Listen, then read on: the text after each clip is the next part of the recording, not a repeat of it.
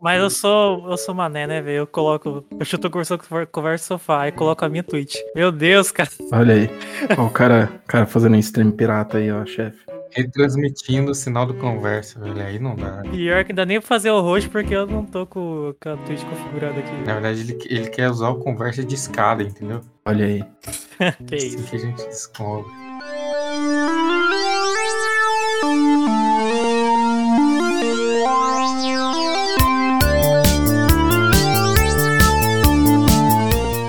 Estamos ao vivo e ao editado também, não sei, dependendo de onde você está nos acompanhando. Estamos aqui para mais um episódio do podcast do Conversa de Sofá, episódio de número 20, que eu coloquei como 18, não, que eu coloquei como 19 na transmissão. É, mas é isso aí, quem sabe faz ao vivo. Olha só, 20 episódios, né? Mesmo aí falhando algumas vezes. Falhando não, porque a gente já comentou aqui, né? Nem sempre a gente consegue manter uma regularidade, às vezes por compromissos pessoais a gente acaba não gravando o programa, mas o conteúdo do Conversa de Sofá também está disponível em outras plataformas, né? E principalmente no nosso site conversadesofá.com, que é onde você consegue acompanhar aí quase que diariamente os nossos textos, reviews, artigos, textos de promoções e jogos grátis da semana e também de lançamentos da semana. E o podcast vem aí como mais uma maneira de você acompanhar a gente. Hoje eu tô aqui com a presença ilustre de Andrei.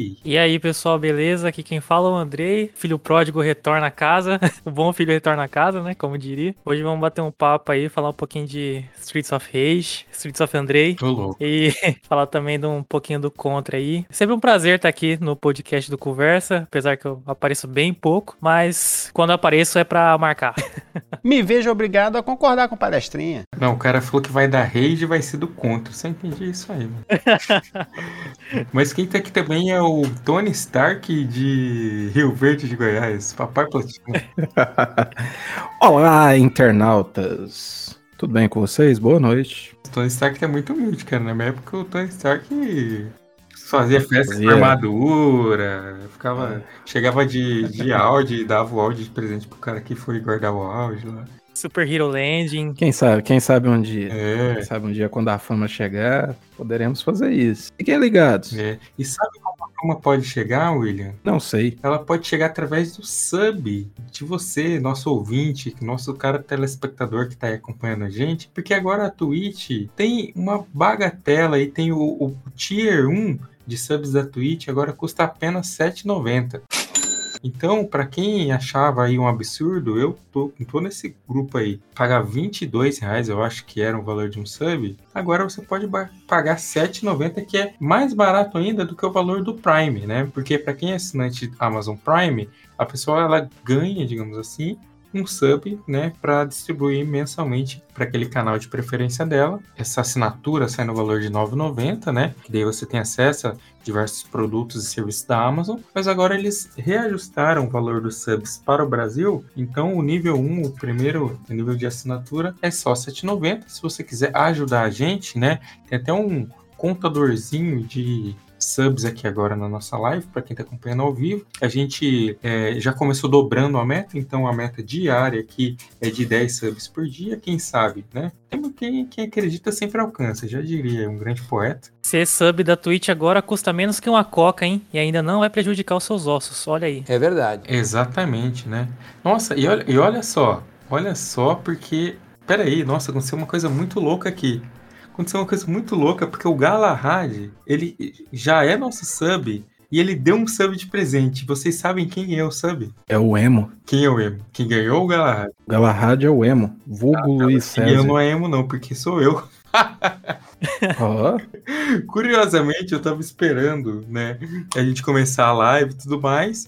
E aí, em determinado momento, eu ia vir aqui dar sub, porque é o canal do Conversa de Sofá, né? Eu, eu tenho o meu usuário, Flávio Ricardo, e tenho o canal Conversa de Sofá. E agora eu não, não vou poder fazer isso, porque já ganhei meu primeiro sub do Galahad. Muito obrigado, né? O Jadson também já tá aqui, que já também é nosso sub. Então a gente já tem um sub de 10, que é a meta de hoje, né? Se você quer ver aí a gente feliz, o William sempre aí comprando seus óculos do Tony Stark, todo mundo podendo ser grandes consumidores do mundo dos videogames, ajuda a gente, né? Na verdade, a gente acaba reinvestindo esse valor sempre no próprio canal, no próprio Conversa, né? Por conta aí também do nosso link de afiliados da Amazon, a gente já conseguiu fazer um upgrade aí no setup de algumas pessoas, né? A qualidade do podcast, se você pegar o primeiro podcast para o último episódio publicado, nossa, é uma diferença enorme, é um abismo de um para o outro, né? A gente conseguiu, inclusive, trazer uma pessoa para editar os nossos episódios, então por isso que tem aquelas entradinhas, tal, aquelas vinhetas super divertidonas, inserção de memes ali nos nossos episódios, tudo com o apoio de vocês, né? A gente agradece demais todos que nos apoiam. E olha só quem nos apoiou aqui, ele mesmo, Tony. Muito obrigado, Papai Platina, que também acabou de mandar o, o seu sub com Prime pra gente. Lavagem de dinheiro. Chama a polícia. Vou aproveitar e vou atualizar aqui a nossa meta de subs de hoje. Imposto de renda que não, não me escute, mas investindo no próprio canal, então não é lavagem de dinheiro, é certeza. E, e olha só, eu já atualizei com spoiler, entendeu? Porque eu já atualizei a meta com 3 de 10. Por quê? Porque eu acabei de dar um sub de presente também aqui. E quem ganhou foi o canal Derrota. Na verdade, o que tá acontecendo aqui é lavagem de dinheiro pura, porque a gente tá ganhando os nossos próprios subs. Tô de olho nisso aí, entendeu? Logo a Polícia Federal, junto com os executivos da Warner, vão bater lá na casa do papel platina, porque. Quase um, um esquema de pirâmide. Quase um esquema de pirâmide, isso aqui eu tô de olho. Tem alguma coisa. A, a senhor Twitch vai bater aqui nas nossas casas, eu tô ligado. Isso vai... Não, o Jeff Bezos tá lá no espaço. Já. É, o Jeff, o Jeff Bezos, ele na verdade tá muito feliz, né? Porque a gente tá usando o nosso próprio dinheiro para dar dinheiro pra gente, que na verdade dá, tá dando dinheiro para ele. Esse é o mundo do capitalismo, pessoal, é isso mesmo.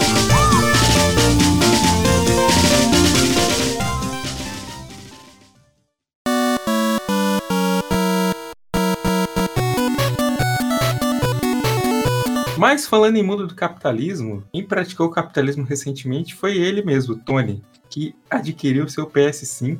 Agora é, mais um membro aí da nossa staff com PS5. E o, o, o Papai Platina, ele se surpreendeu com Astrobot, não foi, Papai Platina? Exatamente. Foi a realização de um sonho, né? Principalmente porque tá além do preço né, exorbitante aqui no Brasil, abusivo. É você olhar a nota fiscal, rapaz. Vê a quantidade de CMS que você, você paga nesses novos consoles, é, é um esculacho, cara. O, sairia por, acho que 1.800 se não fosse o tanto de imposto. Mas, né, como a gente, né? A gente até pode lavar dinheiro aqui com subs Twitch, mas a gente não sonega imposto, porque as lojas não deixam. Então a gente tem que pagar esses valores exorbitantes. Então, realização de um sonho pelo valor exorbitante e a realização de um sonho de conseguir comprar, porque não tá fácil, né? Entra 5 segundos na Amazon, já acaba todos os consoles, né? Complicado. Mas, felizmente, no mês passado, no início do mês passado, não, no início desse mês de julho, eu consegui reservar o meu PlayStation 5 na Amazon. E aí eu já estava aliado para jogar Demon Souls. Mas antes de jogar Demon Souls, é, o, o, que eu queria fazer era jogar o Astrobot. Astrobot Playroom. Astros Playroom, né? Não é Astrobot, na verdade. Flávio falou Astrobot, me confundiu. Me confundiu. Mas não, é Astros Playroom. E porque todo mundo falava dele, falava, nossa, esse jogo é maravilhoso, é... É porque o Astrobot é o de PS4, é isso? Astrobot é o de VR. Né? Ah, então foi isso minha confusão. E aí todo mundo falava, porque na verdade o Astros Playroom, ele é uma tech demo do controle é, do DualSense, né, do novo controle da PlayStation, para mostrar todas as funcionalidades do controle. E eles aproveitaram para fazer uma homenagem à história do PlayStation em si. Essa Tech Demo, ela já vem instalada em todos os PlayStation 5. Né? Eventualmente, tem alguém né, que compra um PlayStation 5 e desinstala o, Astrobot, né? O Astros Playroom. É, mas não vamos falar dessa pessoa aqui hoje. Senti aí uma alfinetada. Brincadeira, Diego. Brincadeira. Mas, cara, tudo que, que me falavam dele, tudo que eu via, porque eu, eu sabia que eventualmente eu ia comprar um PlayStation 5. Não sabia que seria agora, seria no ano que vem, mas eventualmente eu iria pegar. Então, eu vi poucas coisas, né? Ah, eu via uma fasezinha do Astros e não, não quero ver mais. E como tava a cara do Demon Souls, falei, não, agora também não quero ver mais, que eu quero descobrir quando eu jogar. Mas todo mundo falava que era maravilhoso. Nossa, é, é sensacional. É, no controle você sente é, uma fasezinha que chove e você tá com guarda-chuvinha. É, não, você sente aonde o pingo tá caindo. Eu falei, putz, não pode ser. Não deve ser. Eu, eu imaginava que era uma coisa assim, não, é um exagero que a pessoa tá feliz porque comprou o console, né, que a realização, como a gente falou, mas eu achava que as críticas e tudo que o pessoal falava tinha um certo exagero nisso. Eu paguei língua, porque realmente, cara, é incrível. O Astros Playroom é incrível, cara. Tanto para mostrar as funcionalidades do controle, como o jogo em si. Né? Como eu falei, ele é uma tech demo, mas ele é um jogo completo. Ele tem platina e tudo. E ele tem quatro mundos, cada mundo tem subfases. E aí, nesses quatro mundos, você vai passando por toda a história do PlayStation: PlayStation 1, 2, 3, 4. Os colecionáveis são periféricos do PlayStation, então você coleta, né? PlayStation VR, PlayStation Move, PlayStation Camera, é, PSP vários acessórios que eu nem conhecia. Você sabia que tem um GPS para PSP? Pois é, é um dos colecionáveis que você acha.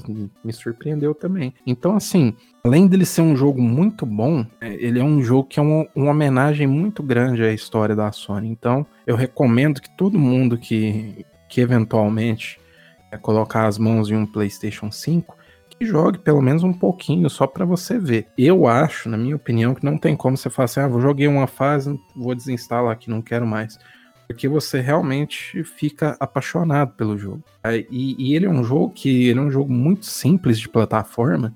Ele não tem uma dificuldade grande, a não ser nos chefes que, que tem um pouco mais de gimmicks, um pouco mais de mecânicas uma criança pode jogar. A minha filha mais velha, por exemplo, quando ela viu, eu tive que passar o controle para ela. Basicamente, uns um terço mais ou menos do, do meu tempo jogado no, no Astros foi dela.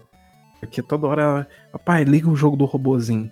E ela conseguia jogar de boa, cara. Nossa, é fantástico. É como, como realmente se fosse um filme da Pixar em forma de jogo, que não é da Pixar, é que é da Sony né, da Sob Studios, né, que a Sony fechou. Parabéns para a Sony por ter feito é, a Sob trabalhar nessa homenagem, fazer esse jogo tão divertido e depois fechar o estúdio. Ótimo, Sony, parabéns. Bateu uma salva de palma aqui pro profissional. Se você comprar o PlayStation 5, eu recomendo muito pessoal jogar o Asus Playroom. É um joguinho rápido, quando eu falei tem quatro fases, você deve fechar ele umas 5, 6 horas. O meu demorou mais, porque a minha filha ficou jogando e tudo mais, então eu demorei um pouquinho mais. Primeira platina do PlayStation 5, minha platina de número 300 foi Asus Play 1. É, viu? Ainda, ainda que seja um jogo demo, é, tech demo, assim, né? Uma coisa para você testar a capacidade do console, as funcionalidades novas. Você vê assim, só dele só da gente ter algo para comentar dele, né? Você vê, ele tem uma duraçãozinha até que grande para algo desse tipo. Acho que realmente vale o teste. Eu até percebi aqui que eu não joguei ele, mas aí fui por. Acho que desconhecimento mesmo, assim, porque. Sabe quando passa, assim, tipo, ah, esqueci, esqueci de jogar. Tá lá, tá lá, inclusive, porque, ao contrário do desse, desse cara aí que a gente não vai citar o nome aí para não criar inimizades, eu não desinstalei. Tá lá, entendeu? Do jeito que veio, tá lá. Então eu vou aproveitar, inclusive, já que ele é curtinho, qualquer hora aí vou tentar jogar ele. Até para de fato testar, né, as funcionalidades do controle. Porque eu joguei um pouquinho. Do... Joguei Journey. E aí ele tem algumas coisas assim que já, né?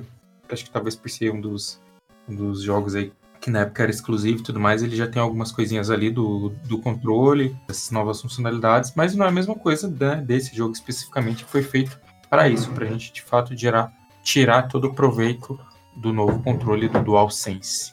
E é fantástico, cara, porque assim, é, vai depender muito, né, principalmente das empresas third parties, elas usarem essas funcionalidades, nem todas vão usar todas, mas né, no Astros é, é bom porque ele usa todas e te fala, olha, ele é capaz de fazer isso. Se as empresas vão implementar todas essas funcionalidades, aí é, é outra história. Mas é fantástico, cara. Realmente, esse negócio que eu falei dos pingos da chuva, lógico que é, é, a vibração dele é controlada de uma forma para você sentir. Ele também, assim como o DualShock 4, ele tem um, um fonezinho embutido, não é fone que eu queria falar. Alto-falante? É um, é um alto-falantezinho. Muito obrigado, Andrei. Um alto-falante embutido que é muito melhor do que o do DualShock. E realmente, cara, tipo assim, você anda, você tem vários tipos de superfície, né? Por exemplo, você tá numa praia, tá andando na areia, o barulhinho que faz e o tipo da vibração que tem no controle, você sente, entre aspas, você tem a percepção sensorial de que você está andando na areia. E depois dessa areia ele passa a andar num piso de metal. Com esse efeito sonoro e com a vibração, ela muda, cara. É, é impressionante. É realmente um negócio assim que você fica babando, você fala, caraca, olha, olha o que fizeram, né? Realmente é, um, é um, um pedaço de tecnologia, e isso, né, até o, o pessoal da Microsoft elogiou muito também, né, quando o PlayStation 5 lançou, que realmente é uma tecnologia muito bem aproveitada e bem, bem construída para essa função, sabe? Eu achei fantástica. Massa. Então, para quem tá pensando em adquirir, recém adquiriu, ou se por um acaso, como, né, como eu, como esse nosso amigo não jogou o Astros Playroom, acho que fica a dica, né, se você quer ter um gostinho aí do que realmente o DualSense trouxe de novidade, é uma excelente oportunidade.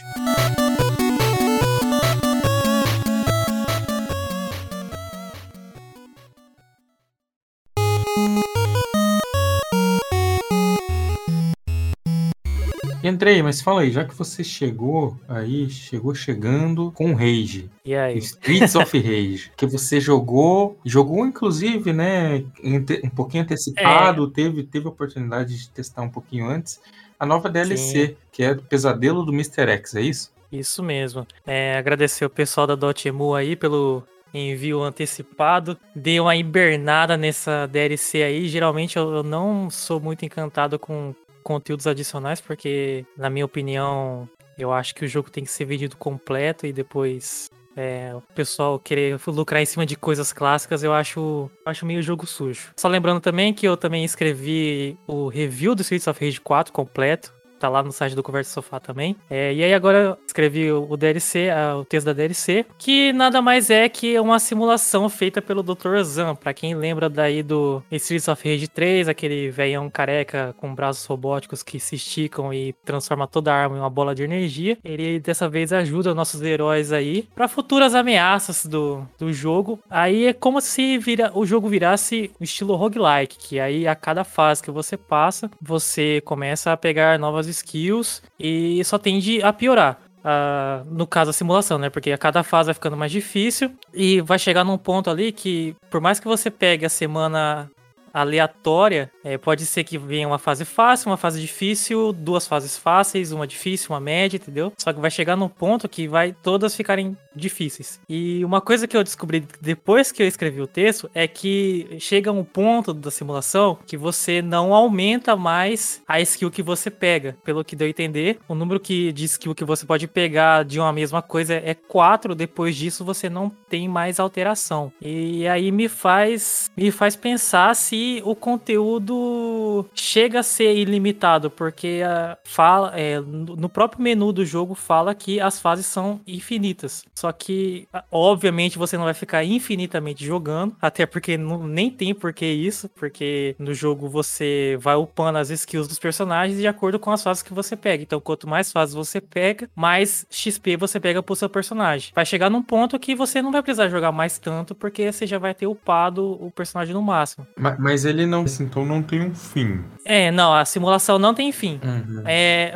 mas ela meio que força a ter um fim, porque depois de um tempo, lá pela fase 30 por aí, é, já não vem mais tanta comida para você pegar e os inimigos batem demais. E eles têm muita resistência também, não importa quanto de skill de, de dano você tenha. Você tem lá a skill de fogo, que pega fogo no chão e dá uma porcentagem de dano. Tem a skill de poison, que você pode dar poison quando você dá dash. Quando você termina um combo, é, quando você dá um combo aéreo também, dá, dá essa, esse efeito, entendeu? E aí tem o efeito elétrico também de propagar é, o dano em área. E ele também dá um bean stun ali que ajuda bastante a, na hora de fazer os combos, né? É, e uma coisa também que eu achei que podiam ter melhorado é na contagem de combos também, que demora demais pra, pra vir os pontos dos combos pra você, né? Tipo, você faz lá um combo de, sei lá, 100 hits, por exemplo, e demora pra, pra aqueles pontos vierem pra você, entendeu? É como se eles quisessem te estimular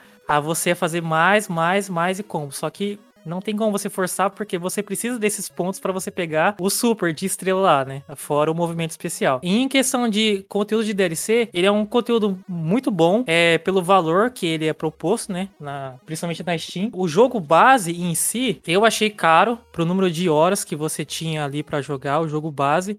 Ele, o jogo base é bem curto, eu achei. E esse DLC, ele vai fazer você ficar umas boas horas ali, é, querendo bater em todo mundo, vendo até onde você chega, querendo passar suas barreiras, né? E também desbloquear outras habilidades, né? Que elas também podem ser usadas no modo história. É, você liberou o segundo ataque de dash lá do, do Adam, por exemplo, você pode usar no modo história que tá tudo ok. Com a DLC também foi acrescentado de forma secreta, foi adicionado o canguru, o Ru, que é o do Streets of Rage 3. É, isso aí eu descobri só com o YouTube também. é, só que não, não é o visual ainda do, do Streets of Rage 4, né? É o visual antigão.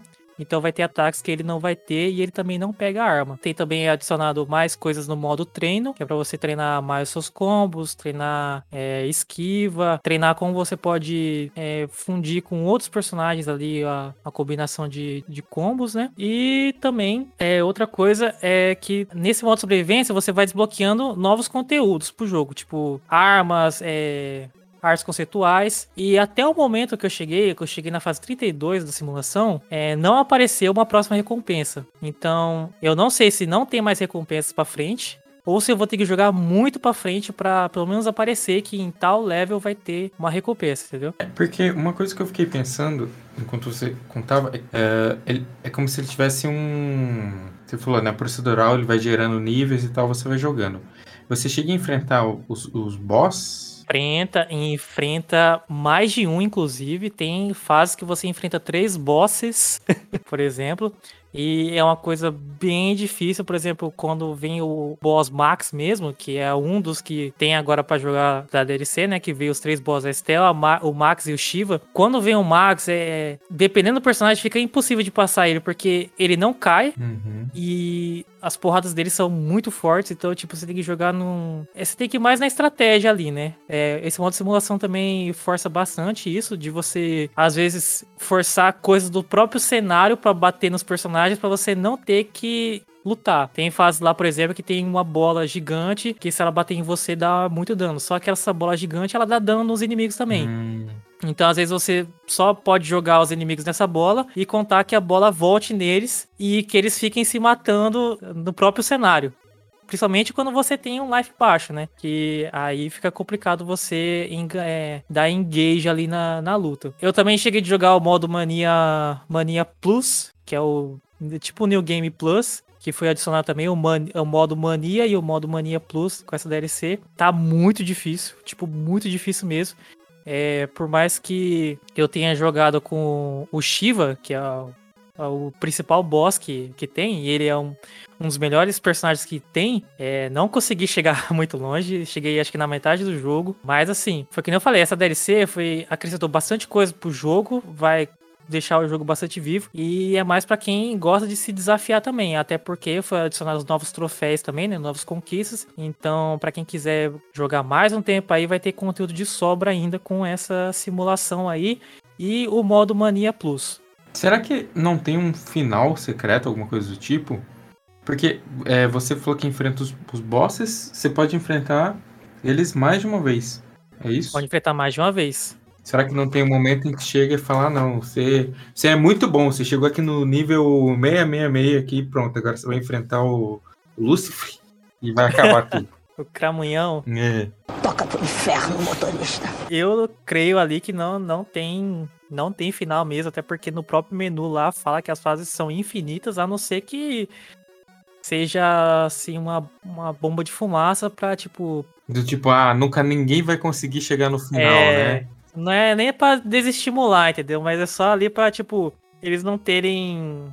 Uh, não terem como enganar o público, alguma coisa assim. É, entendi, entendi. É, pode ser. Pode ser. Interessante. Depois eu vou até dar uma pesquisada. Assim, qual que é o nível máximo que alguém já chegou? É que assim, você jogar de 1, é, fica bem difícil você passar, tipo, da fase 20, por exemplo. Porque vai ter muita fase que. Foi o que eu falei, vai ter fase que vai te bater, Vai ter, vai ter fase que os boss vai te bater demais também. E assim, se você tiver de, de mais de uma pessoa, pode ser que facilite você ir mais longe. Também é meio ruim você jogar de outra pessoa, porque se tiver de dois players, por exemplo, só um pega o poder. Então, na próxima fase, é, o outro vai estar tá sem um poder. Então, vai ser aquela, vai, vai, ter, vai ser aquela coisa meio dividindo, tipo, ó, tal fase eu pego, tal fase eu pego, e assim, dividindo. E, assim, vamos dizer assim, se você estiver jogando com quatro players, você vai precisar de pelo menos quatro fases para você pegar uma segunda skill. E até você chegar lá na frente com, sei lá, três, quatro skills, vai, é complicado. Pode facilitar justamente por, por ter mais de um player, só que essa questão de eles deixarem uma skill só para uma pessoa foi bem sacana, eu acho. E acho que eles quiseram dificultar bastante é, esse modo de jogo.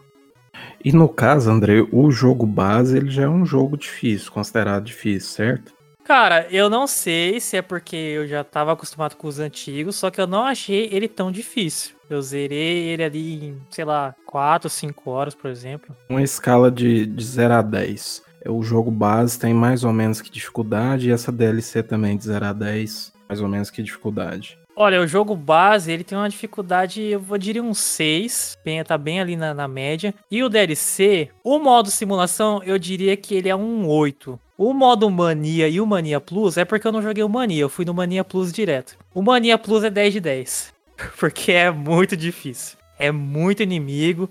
E os recursos também são bem escassos, entendeu? E a pancada que você leva dos personagens é muito doída, então tem que ser jogar no fino do fino ali. E só quem gosta de se desafiar mesmo que vai até o final, porque olha, não é fácil não. E ainda tem o modo arcade, né? Que tipo, é, é uma run só. Se você perdeu, você volta lá do começo. Interessante. Foi assim, ah, acho que a Dotemu ela tá usando a nostalgia, mas ao mesmo tempo trazendo umas inovações interessantes, né, pro jogo. Você vê que eu também acho que às vezes a questão de DLC é complicado porque nem sempre agrega. Nesse caso agregou bastante, né? Foi bem interessante, Agregou. né? Uhum. Eu, eu sou daqueles que eu sempre fico sonhando que um, com que o jogo tenha um DLC do modo história. Sabe, eu sou, sou do que gosta disso. Tipo, joguei muito, sei lá, God of War. Nossa, queria muito DLC do modo história sei lá, joguei o, o Batman Arkham Knight, aí saiu uma DLC do modo história, e nossa, que massa, velho. Então eu, gosto isso porque é uma coisa que era até mais comum, né? A gente tinha jogos que logo, que logo depois vinham com DLC modo história. Até hoje, Rockstar, tô esperando o DLC do modo história do GTA V, que vocês mesmos falaram que iam lançar e colocaram debaixo do tapete ali, né? Viram que o GTA Online é o, é o foco do dinheiro, colocaram totalmente embaixo do tapete. Vai, vai lançar junto com o GTA 6. É, vai lançar. Confia. Vai falar assim, pessoal, inovamos aqui. Primeiro DLC que é um novo jogo. Far Cry que o diga, né? Mas beleza. Olha, essa é a DLC do Streets of Rage 4. O que, que podia acontecer? A, a base fala ali que eh, os, os, heróis foram atrás do Dr. Zan para reconstruir uma simulação baseada no Mr. X, né? Que é o vilão do, dos três jogos. Mas o que que, que que, eles podiam adicionar? Eles podiam fazer uma DLC ali de uma historinha de tipo, olha, nem que seja, sei lá, umas três fases. Tipo, olha, vocês vão ter que ir em tal lugar resgatar o Dr. Zan porque descobrimos aqui que ele foi raptado pelos Gêmeos Y, que são os inimigos do, da história principal. Aí você vai lá, resgata o Dr. Zan, e já libera ele no, no visual do Streets of Rage 4. Inclusive, eu queria te perguntar essa questão do visual, porque no Streets of Rage 4, no jogo base, você tem como jogar com os gráficos atualizados ou você voltar para os gráficos mais pixelados, né, mais antigos. Uhum. Na DLC também tem como você fazer isso ou não? Então, na DLC você tem todos os chars desbloqueados, vamos dizer assim. Porque no modo, no modo história você libera eles jogando. E aí depois no modo. No DLC você tem lá os personagens do Streets of Rage 1, do 2 e do 3. E aí tem o do 4. Então você só consegue acessar essa DLC se você tiver terminado o jogo base. Ou não, você pode entrar Não, não, você pode momento. jogar. E, e, mesmo assim vai estar tá liberado. Não, você vai ter que ter liberado os personagens ah, no tá. modo história. Você liberou dois personagens no modo história e falou, não, eu quero experimentar DLC, só vai estar aqueles dois disponíveis. É, só vai estar aqueles dois. E os base do, do Streets of Rage 4, né? E vai ter os boss também liberados que já são da própria DLC. E aí, assim, eles podiam fazer essa historinha de, tipo, libertar o Dr. Zan, e aí depois que você libertasse o Dr. Zan, aí liberava o modo sobrevivência, que daí daria um contexto pra, tipo, ó, agora que vocês me liberaram e tal, eu vou construir um negócio aqui pra vocês treinar e tal. Só que, assim, essa questão de, do modo sobrevivência aí, da simulação, eu acho que, agora adicionando os, os boss também, eu acho que eles podem, eles abriram meio que uma porta para novas continuações, né? Porque agora eles não precisam mais ficar atrelados também aos personagens antigos, porque foi adicionada a filha do Adam Hunter, foi adicionado o Floyd, tem os três boss. Então você tem pelo menos cinco personagens aí para você carregar mais uns três jogos aí pela frente ainda, entendeu? E como é só um jogo de beating up, então você não precisa ter uma baita história envolvida, um contexto, você só precisa ter um motivo para bater em alguém. o que nos dias de hoje tá muito fácil. Ô, louco, que isso, farpas.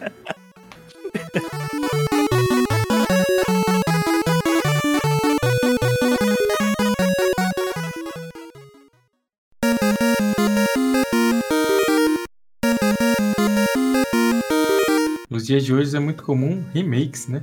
Isso, principalmente remakes de jogos excelentes, né? Jogos que moram nos nossos corações. Tipo Pro é, Evolution e... Soccer, né? FIFA. Não. Não, não? Ah, tá. Achei que era isso. o, na, nada contra, nada contra, nada Tem até amigos que também. jogam, né?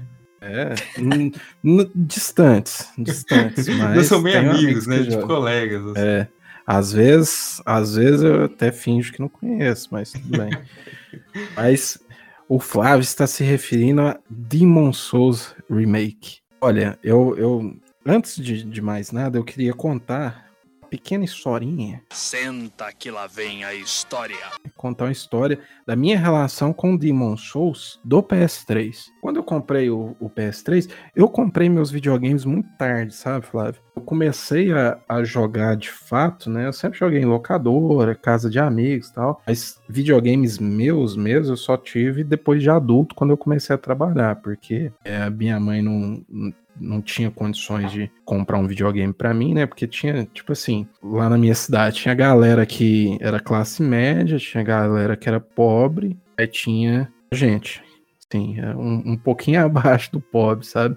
Então eu não ia cobrar da minha mãe que ela me desse um videogame e tal. Então eu só fui ter videogames na fase adulta mesmo. E quando eu comecei a trabalhar, comprei o PlayStation 2. Logo depois fiquei maravilhado e comprei o PlayStation 3. E um dos jogos que vinha um serviço chamado PSN Plus, que até então eu não conhecia, era Demon Souls. E, e era aquela fantasia, capa, espada. Eu falei, caraca, eu gosto disso, né? Vou, vou baixar. Eu baixei, não sabia nada sobre o jogo. Aí depois fui pesquisar. Todo mundo falou: Nossa, é muito difícil. Esse jogo é muito difícil. Aí já me deu uma assustada. Eu falei, pô, será que eu vou conseguir? Deixei lá instalado e, e não, não mexi. Ia jogando outras coisas. Aí um dia, lá em casa, meu primo tava lá. E esse jogo aí, esse tal Demon Souls? Eu falei, ó, falam que é muito difícil. Vamos tentar jogar? Aí a gente foi jogando aquele esquema de passo o controle. Eu vou jogando até morrer, aí eu morri e passo para você. E a gente não passou nem do tutorial. Caraca, que jogo difícil, cara. mas deixei lá instalado. E aí depois, quando eu comecei a, a, a platinar jogos, né?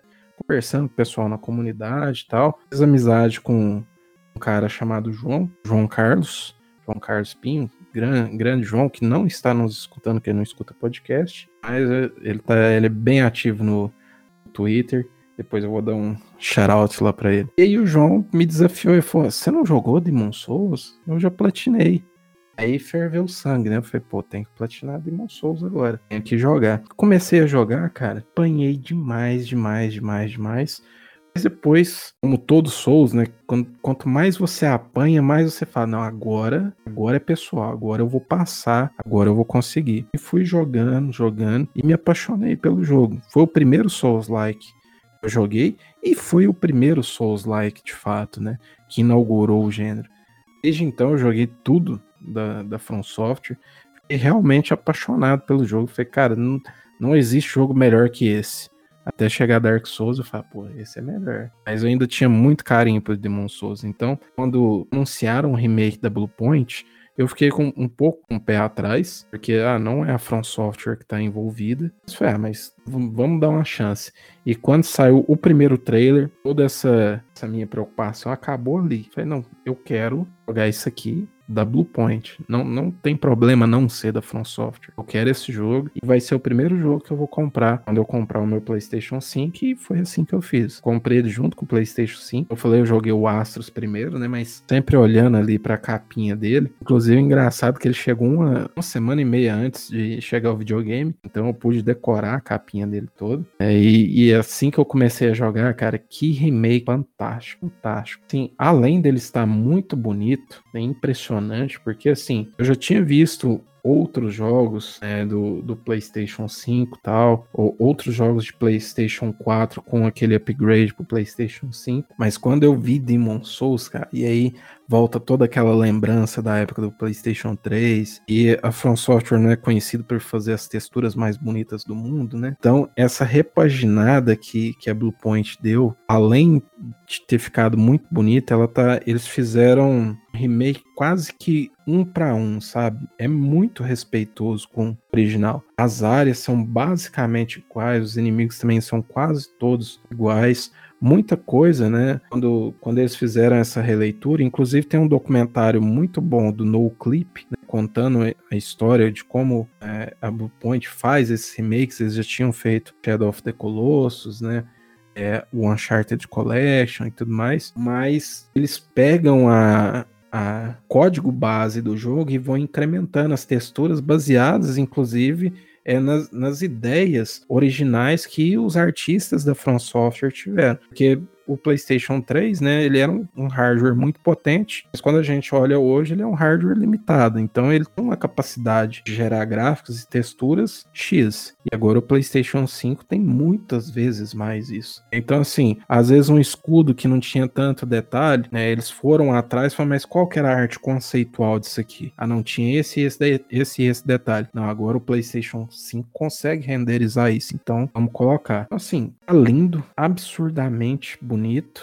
A jogabilidade, uma das coisas que vários Souls-likes falham em, em, implementar, uma das coisas que a maioria dos Souls-likes, né, eles falham em implementar é justamente você criar uma jogabilidade é fina, né? Uma jogabilidade que tenha as influências, né, do gênero e que seja gostoso jogar. Então, muitas, muitos desses Souls likes erram nisso. É por não deixar querer tanto fazer uma homenagem, uma cópia, uma tentativa de, de ser um clone, né, quase de, de Dark Souls e de Demon Souls e acaba falhando nisso. Um exemplo é Lords of the Fallen, né? Lords of the Fallen foi o primeiro é, Souls-like que não era da From Software. É um jogo bom, mas o combate dele não é tão preciso.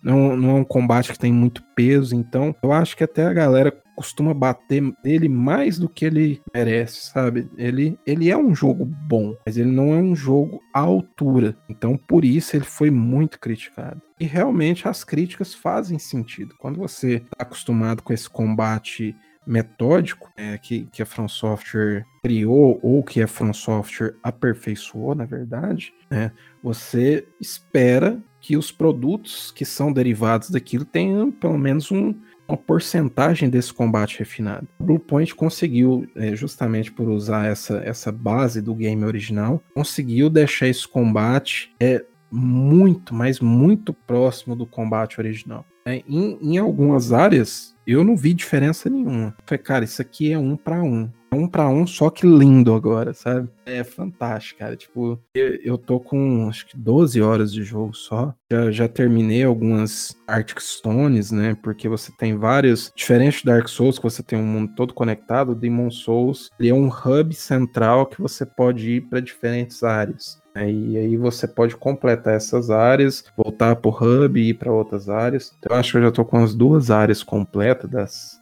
das cinco que tem. Cara, tipo assim, a, as primeiras horas que eu joguei, quase não avancei, porque eu ficava olhando todos os detalhes, falando, caraca, eu lembro disso aqui, isso aqui tá igual, isso aqui tá igual, mas melhor, sabe? Eu falei, caramba, e aí eu ficava admirando as, as texturinhas das coisas, a iluminação, eu falei, puta que pariu, cara. Nossa, eu, eu, eu tô amando, cara. Eu acho que, assim, quem é fã do original, vi muita gente também muita gente não, algumas pessoas, né? Algumas pessoas falando assim: "Ah, mas eu ainda prefiro é o jogo original da From Software". E eu entendo.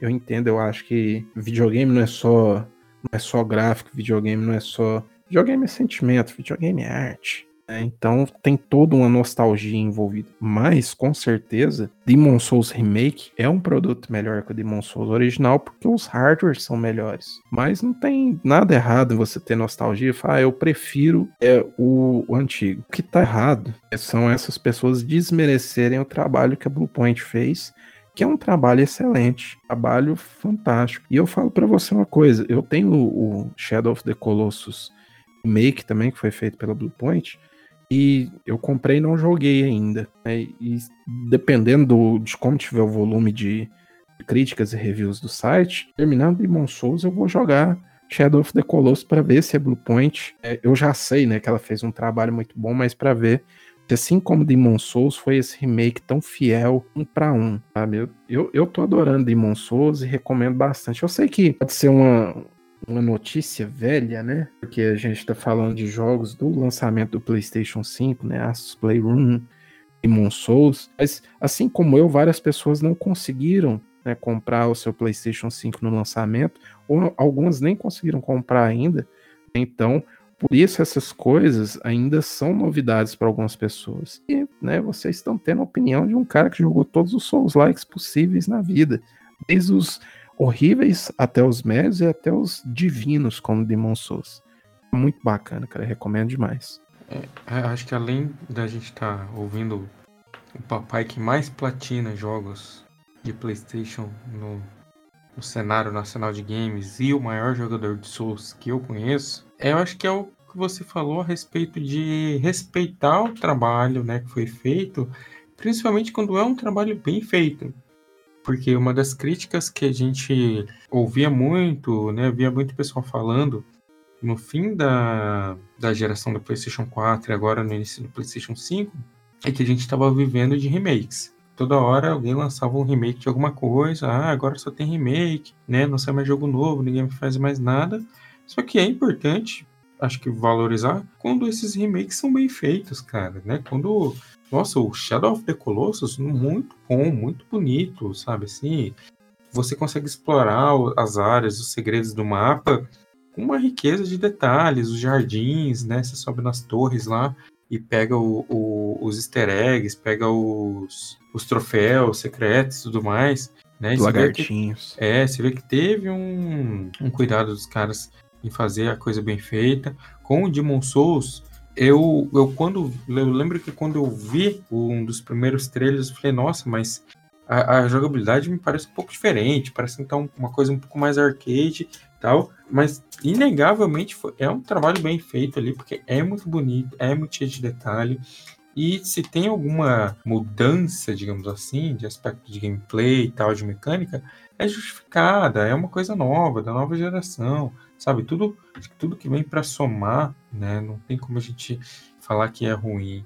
E acho que o pessoal que faz hate em cima, assim, por fazer, é aquilo que a gente já comentou algumas vezes aqui. Os caras, eles gostam de briga, não gostam de jogo, não. É, e tem muitas decisões, elas são tomadas, óbvio, você tem várias decisões artísticas, mas você tem muitas decisões que são tomadas por conta de limitação de hardware. Por exemplo, eles com certeza, é, na época do PlayStation 3, né, gostariam de, de fazer, né? É que, por exemplo, você pudesse olhar à distância e ver detalhes dos, dos prédios e, e tudo mais. Mas, obviamente, isso não era possível por conta do hardware. Então, agora ter isso não quer dizer que ah, mudou. Quer dizer que agora você pode ver, você pode ter uma visão mais completa dessa percepção, essa visão artística que o pessoal da From Software queria implementar. Uma das coisas, por exemplo, que esse documentário do No Clip fala é justamente isso, que eles foram buscar apoio da From Software, de artbooks, pesquisar, né, como que era esse design dentro do jogo, sem estar compactado, né, porque alguns desses designs já existiam dentro do disco do PlayStation 3. O PlayStation 3 só não tinha capacidade de rodar eles. Isso, isso também é uma coisa, sabe? E outra coisa também, quando o pessoal reclama muito de, de remake, óbvio, eu sempre coisas novas sempre saltam aos olhos, né? Mas a gente também tem que pensar que o remake ele é feito para todos os públicos, obviamente, mas especialmente para um público novo que não teve acesso é, a esse a esses consoles ou a esses esses jogos no passado. Por exemplo, eu acho meio estranho lançar um remake ou uma, um remaster de um jogo dentro da mesma geração. Isso eu acho um pouquinho estranho, mesmo que seja para melhorar algumas coisas. Ah, agora a gente conhece mais o hardware, então agora a gente pode extrair mais dele. Eu acho estranho. eu acho bem estranho. Agora, quando é um jogo que está preso em um console, muita gente não tem mais, porque principalmente aqui no Brasil, a realidade de muita gente é vender um videogame para poder comprar o outro. É, cê, são raras é, as pessoas que mantêm suas coleções. Ah, eu tenho todos os PlayStations a, até, até hoje. Então, assim, por exemplo, quem não teve o, o PlayStation 3 ou não tem um, um, um, computador que tem um mod que você possa jogar ele, nunca jogou Demon Souls. E, e a gente também, por, por estar sempre antenado no mundo dos jogos, né? Tá sempre aí é, embalado no hype que a gente precisa por, por conta do site e tudo mais. A gente acaba muitas vezes é, confundindo a nossa realidade com essa realidade da bolha que a gente está, né? Assim, ah, todo mundo já jogou Demon Souls. Não, cara, tem muita gente, inclusive, é que, que nasceu depois do PlayStation 3, cara. Já tá aí nos seus, tá aí com seus 10, 12 anos que nunca viu um PlayStation 3. Demon Souls é pra essa pessoa?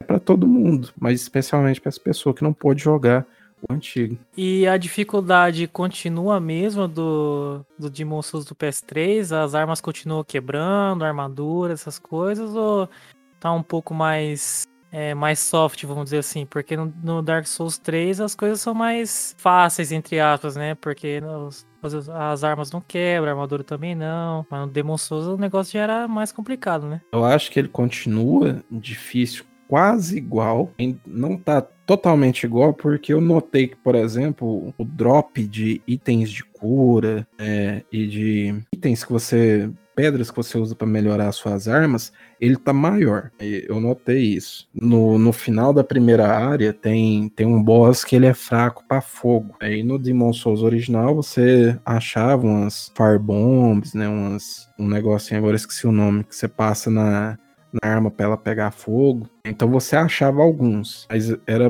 mais limitados. Agora eu, eu, terminei essa área, eu notei que eu achei muito mais itens de cura, muito mais firebombs. Ele, ele deu uma facilitada porque você consegue se curar mais, mas questão do combate continua a mesma coisa, cara. Da vez quando saiu do Demon Souls que deitava todos aqueles streamer grandão jogando, eu vi o Alanzoca jogando e eu achei muito fácil. Eu achei mais. Bom, tá certo que você vê é diferente, né?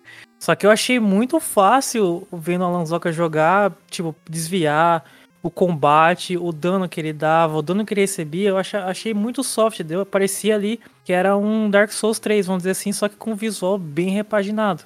Eu não achei que ia ter a. Não achei que tava tendo a dificuldade do Demon Souls, entendeu? Eu já joguei o Demon Souls e joguei o Dark Souls 1 e o 2 também, né? Que são bem difíceis, eu acho. O 3 é o, é o mais tranquilo de todos. Acho que depende muito da, da build que você escolheu.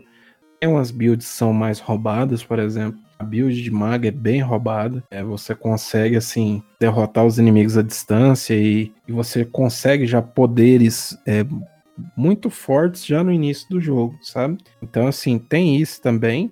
E tem também, eu acho que a, a, questão de estar em 60 frames influencia, né? Também ó, os frames de invencibilidade que você tem quando você rola, quando você defende, quando você bate. Isso pode ter influenciado um pouco. Eu tô achando ainda, é, eu tô agora na maldita área de Tower of Latria, né, que os anos passam, a experiência vem, mas eu continuo perdido em Tower of Latria. Sempre que eu vou para lá, eu sofro igual, igual um condenado. Então, eu tô achando difícil, cara. É porque também depende, assim, existem, como eu expliquei, essas Artstones, você. O Arkstones, agora não sei a pronúncia, acho que é Arkstones. Tem uns que são mais fáceis. Demon Souls não é um jogo linear.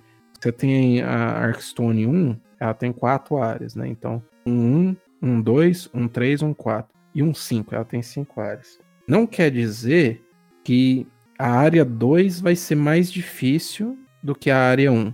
Arkstone 2-1, 2-2. É, você pode, por exemplo, terminar Arkstone 1, ir para Arkstone 4-1, ou você pode continuar. Não, vou na 1-2, 1-3, mas, por exemplo, a 1-4 é muito mais difícil, por exemplo, que a 2-1 entendeu? Então ele não é linear. Então você pode ir em, em, áreas que são realmente mais fáceis. Você fala, não, vou começar o jogo. Normalmente as pessoas começam pelo 1, é o mais fácil. Aí depois elas pulam pro 2, 1. Depois que elas vão voltar no 1, 2, por exemplo. Normalmente se faz esse caminho. Então, por exemplo, um cara que for pra 4, 1 de cara, ele vai sofrer muito. Vai falar, caramba, esse jogo, é... ele vai ter uma impressão de que o jogo é muito mais difícil do que ele realmente é. Pode ser como você estava vendo ele jogando, pode ser que ele seja muito bom também, né? Mas pode ser que ele entrou em uma dessas áreas que realmente é uma das áreas que são fáceis naturalmente, entendeu? E depende também, porque o Demon Souls ele tem uma, um esquema de jogabilidade que você pode, é, assim como os Dark Souls, né? Quem já tá acostumado com isso, você pode jogar como humano, na forma humana que você tem mais HP e tudo mais, ou você pode jogar na forma de fantasma, que você tem um, HP reduzido e tal. Eu só jogo na forma de fantasma, porque eu odeio em uma área ser invadido por outra pessoa, porque eu não sou muito bom de, de PVP. Então eu jogo só a forma de fantasma, que eu não vou ser invadido.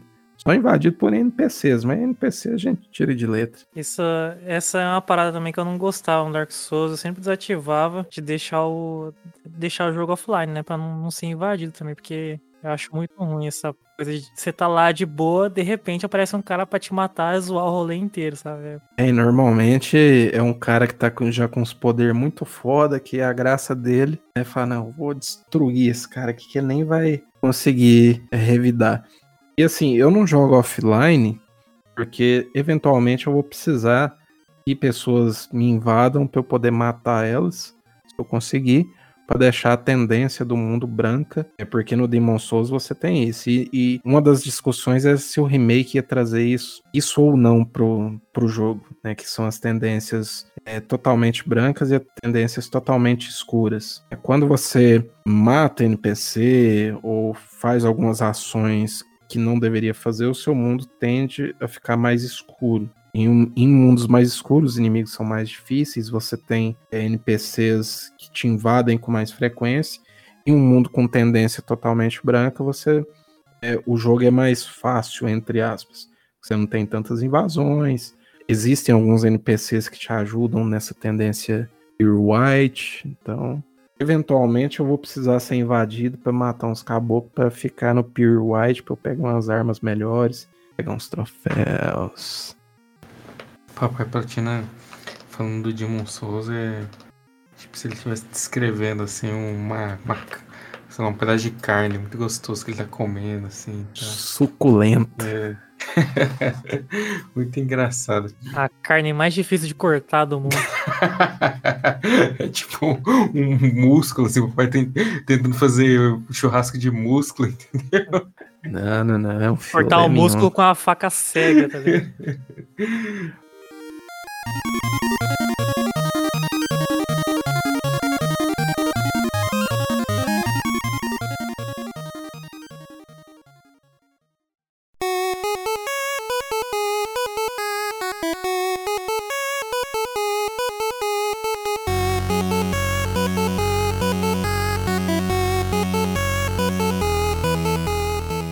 E esse Contra Returns aí, Andrei? Retornou Nossa, ou véio. não devia ter saído? Nossa, velho, olha. Veio? Olha, a convite de ninguém, fui fazer o teste do Contra Returns. Fiquei lá maravilhado com a notícia que ia ter lançamento de Contra para celular. Falei, cara, preciso jogar isso, velho. Não jogo Contra desde, sei lá, velho, desde, desde os meus 12 anos, 13, sei lá, menos ainda até. Falei, vamos, vamos testar aí, né? Vamos ver qual que é esse negócio aí. Aí fiz o cadastro, saiu lá na, na Play Store, baixei e me deparei com um jogo que parecia ser da EA, totalmente mercenário. Que, mas acho que acho que isso também é, é tendência de jogo de celular também. Isso né? falar, tem uma coisa estranha desse jogo, porque assim, cara, só de ser um jogo de celular, eu já ia assim, com expectativa menos um. Não por ser um jogo de celular, deixa eu explicar. Por ser uma versão de celular de um jogo clássico, entendeu? Não uma abordagem que já, já começa errada. Então, cara, é, e foi que nem eu falei, né? Tipo, é um retorno que acha que ninguém pediu. Só, só fizeram e aí tá cara pros fãs. E quem era fã de Contra, eu acho que agora já não é mais fã depois desse jogo. Agora é contra, né? É, agora. é, eu acho que, acho que esse, esse jogo aí é da, da Konami contra os fãs. É um jogo ali que ele tenta renovar no visual, ele tenta deixar um gráfico ali meio, meio PS1, deixar um 3D 2,5 ali de plataforma. Só que o jogo já começa errado, que você tem limite de balas e você não tem um botão para recarregar a arma. Os power-ups também são zoados para você achar no meio da fase. E tipo assim, depois. É que, eu, é que, eu, joguei bem pouco, porque eu realmente fiquei muito chateado com esse jogo. É, mas depois, tipo assim, você pega a shotgun, por exemplo, ela também tem limite de, de balas. E ela não tem um range muito alto. Não é aquela coisa de tipo. Do, do Super Nintendo, tá ligado? Que você manda a bala lá na, na caixa prego e vai acertar o cara ainda. E assim, depois que você pega uma arma e você quiser mudar pra metralhadora de novo, eu não reparei nessa parte se tinha acabado bala ou alguma coisa assim, mas acho que não tem como acabar a bala de uma arma. Aparentemente fica infinito ali. Só que depois que você muda pra uma arma, pra metralhadora, por exemplo, você não consegue voltar pra, pra arma que você tinha pego. É como se você tivesse perdido o upgrade. Na verdade, é tipo como se você estivesse substituindo a arma, né? Isso, tipo, que nem você tá com a metralhadora e você pega o upgrade lá da shotgun. Aí se você quiser voltar pra metralhadora, você não vai conseguir voltar pra shotgun de novo. Você teria que pegar outra shotgun. É, teria que pegar outra shotgun. Só que daí, né, haja paciência. Não, não é tipo Metal Slug, né? Porque no Metal Slug, por exemplo, você tá com uma arma X. Aí você pega a, próxima, quando acaba a, a bala daqui, ela volta pro anterior, né? Aham, uhum, é. Então, se fizessem uma, uma coisa desse jeito, até seria bom ainda, só que eles decidiram zoar o rolê todo. É, e aí depois, obviamente, terem, tem ali as. Tem tipo um tutorial ali para você fazer que é basicamente padrão de muito jogo de celular, de você ser obrigado a trilhar tal caminho para você não ficar perdido, vamos dizer assim. É, e você não tem a opção de pular esse tutorial, você obrigatoriamente tem que fazer. E eu me deparei ali com já com umas caixas ali, né, para você comprar, para você desbloquear skin, que é uma coisa que eu falo, mano, skin pra contra, velho, pra quê? Tem, acredito também que tem outros bonecos ali que eu não, não consegui ver. E também tem a parada de comprar energia, que você não pode jogar também infinitamente, tipo, vamos dizer assim, o jogo tem 10 fases, vamos dizer assim, que eu acho que não vai ser só isso. Mas 10 fases ali, você tem. Você gasta 6 de energia, por exemplo, em cada fase. Mas se você morrer, você perde energia também. Então você já não vai zerar em uma run só, porque a sua energia não vai dar para jogar o jogo inteiro. Mas obviamente isso aí foi feito pro pessoal lucrar em cima dos players, né? Porque hoje em dia o que dá lucro é isso: é vender energia, roupinha e é isso aí. Os caras criaram o colheita feliz do Contra, velho. Você não consegue nem jogar um negócio infinitamente, você tem que comprar você tem que comprar o seu tempo de jogo, velho. Que que é isso? Então, eu, eu não sei se mais pra frente, depois tem como você farmar a, a energia, porque você pega level pra conta. Então, quando você vai pegando, a, pegando mais level, você vai liberando as coisas. Eu não sei se vai chegar no ponto que você vai liberar energia para sua conta. Espero que sim, né? Porque acho que isso é uma, eu acho isso uma limitação muito ruim para qualquer tipo de jogo. Você querer limitar o quanto que a pessoa quer jogar. Provavelmente você consegue, né, jogando liberar essas coisas. Mas o tempo que você vai ter que investir, né, vai ter que ser muito alto, né? Porque essa é uma estratégia que é, não só jogos mobiles, né? Alguns jogos de console até utilizam essa estratégia também de a experiência que você ganha para você comprar coisas novas, para você liberar coisas novas, ou, ou mesmo nesse caso aí para você liberar um componente básico de gameplay, tempo que você gasta é, é tão alto e eles querem deixar na cara que, olha, beleza, você quer comprar tudo com moeda do jogo? Pode. Joga aí. É, o que aconteceu com Battlefront 2, né, no, no início. Joga aí 40 horas para você liberar o primeiro herói. Felizmente no Battlefront eles mudaram isso, né? Mas jogo de celular normalmente segue essa dinâmica. Olha, você pode, você pode liberar, você pode jogar aí 20 horas, você vai conseguir comprar um skin, é, essa arma aqui, e talvez liberar um slot de energia. Mas se você pagar apenas R$1,99, Você tem tudo isso liberado. É a forma que, o- que o pessoal usa pra monetizar, né? É, Cai quem quer, né? É, só que ah, não sei se é o visual repaginado também, ou a questão do 3D, deles quiserem querem fazer um jogo mais moderno pra celular. Eu não achei que ficou uma pegada de, de contra, não. Ficou. Ficou mais parecendo um jogo genérico ali de, de dois caras indo pra guerra, tentando salvar o mundo. E é isso aí. É, só de. Quando, quando, quando sai, da, sai da plataforma, sai da proposta, né? Acaba perdendo muito a, a identidade daquilo que era. Eu, eu acho até que nesses casos. Não sei se seria o caso de não carregar o nome, né? Do, da franquia. Mas eles, eles fazem isso de propósito também para chamar atenção, né? Você vai ver, opa, contra, deixa eu instalar isso aqui, né? Vai acaba. É, eventualmente, né? é, alguém vai gostar e vai acabar gastando nisso, né? Mas eu acho também que é um, um desserviço, porque quando você faz, né? Quando você pega um jogo clássico, né, que muita gente tem uma nostalgia, uma memória afetiva, você fala assim, olha, vou fazer um jogo aqui que é totalmente diferente do que você lembra. Teoricamente, não está pegando esse público que já é cativo seu e talvez esteja genérico demais para você pegar um público novo que não conhece Contra. Então, assim, ah, eu não conheço Contra, quero tem aqui meu celular, vou, vou comprar esse jogo. Mas Contra, todo mundo falava tão bem, e é isso aqui? né? Então, você já não pegou esse público.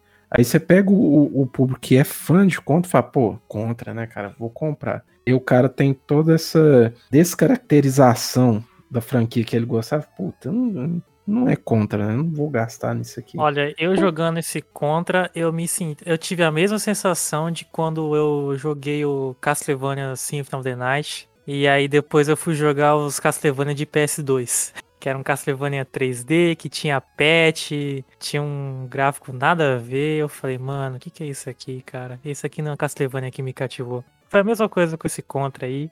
E complicado, velho.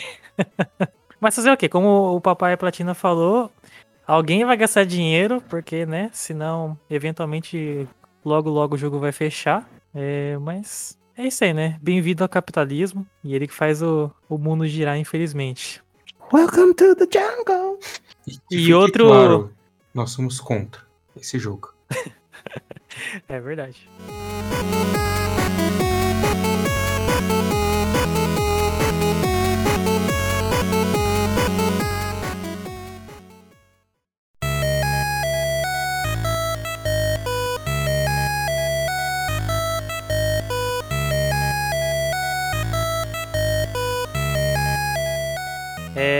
Mas outro retorno aí também que a gente teve, né? É do Ele Homem. Eu não acredito no que eu ouvi. Não acredito no que eu ouvi. Não pode ser verdade isso que eu escutei agora. Ele Homem e os Mestres do Universo.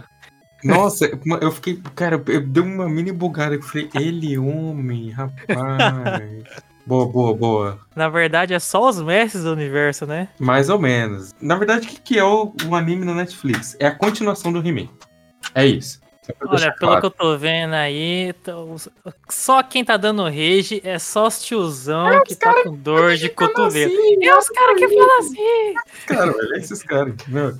É os caras. Mano, que- mano, olha só, He-Man, vamos lá. He-Man sempre foi um negócio galhofa, meio, meio whatever, assim, né? Era lá, os caras, o He-Man lutando com o esqueleto infinitamente.